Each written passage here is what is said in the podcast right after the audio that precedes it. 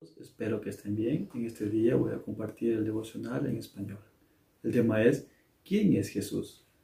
Muchos de nosotros nos preguntamos o nos han preguntado ¿Quién es Jesús?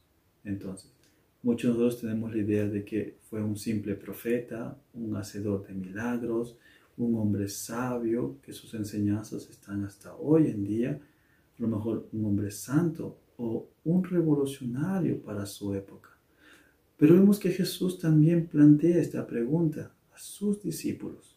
Lo vemos en Lucas 9, 18. Dice, Aconteció que mientras Jesús oraba aparte, estaba con él los discípulos y les preguntó, diciendo, ¿quién dice la gente que soy yo?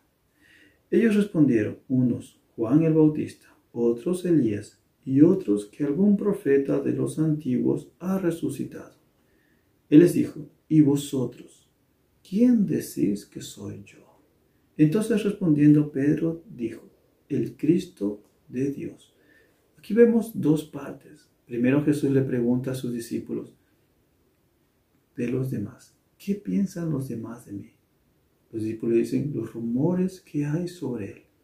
Unos dicen que tú eres Juan el Bautista, otros que eres Elías y otros que algún, algún profeta de los antiguos ha resucitado. Entonces Jesús les pregunta otra vez, ¿y vosotros? ¿Y tú? ¿Quién crees que soy? Entonces de sus discípulos Pedro responde, el Cristo de Dios.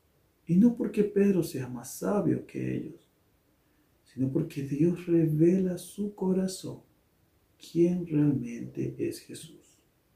El Cristo de Dios, la promesa de salvación. Lo mismo, si tú quieres llegar a conocer a Jesús, si tú quieres llegar a conocer a una persona, ¿cómo empiezas una relación con ella? Simplemente escuchas los rumores que otras personas te pueden decir sobre ella, o tú te acercas, buscas, hablas con ella, le preguntas y comienzas a cultivar una relación.